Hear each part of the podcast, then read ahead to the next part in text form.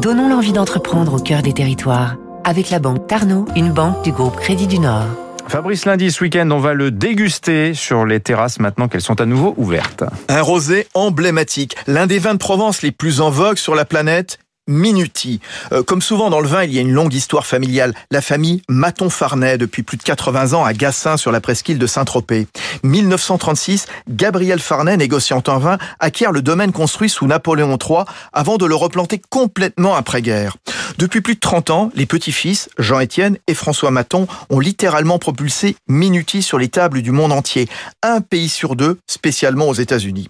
Des vins de marque, Minuti Prestige, Minuti M, des vins de propriété dont la cuvée or et l'iconique 281 comme le numéro de la couleur sur le nuancier des bleus.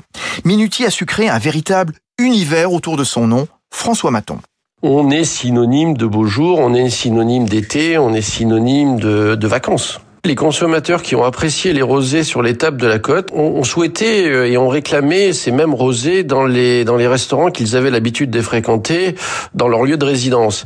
Bien évidemment, il ne faut pas oublier les stations euh, de sport d'hiver, des stations de ski qui aussi euh, sont des très bonnes des très bons ambassadrices pour le rosé. Chaque année, Minuti confie à des artistes le soin d'imaginer l'édition limitée M.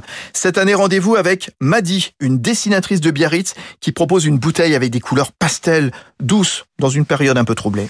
C'était Territoire d'excellence sur